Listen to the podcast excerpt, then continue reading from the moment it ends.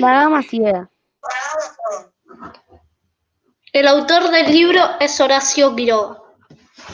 Su nombre completo es Horacio Silvestre Quiroga Forteza. Me gusta el libro porque está en un bosque. A mí me gusta el libro porque me gustan las gamas. Lo recomiendo porque es muy lindo. Siempre hay que hacer caso a las personas. Eso para mí es la moraleja.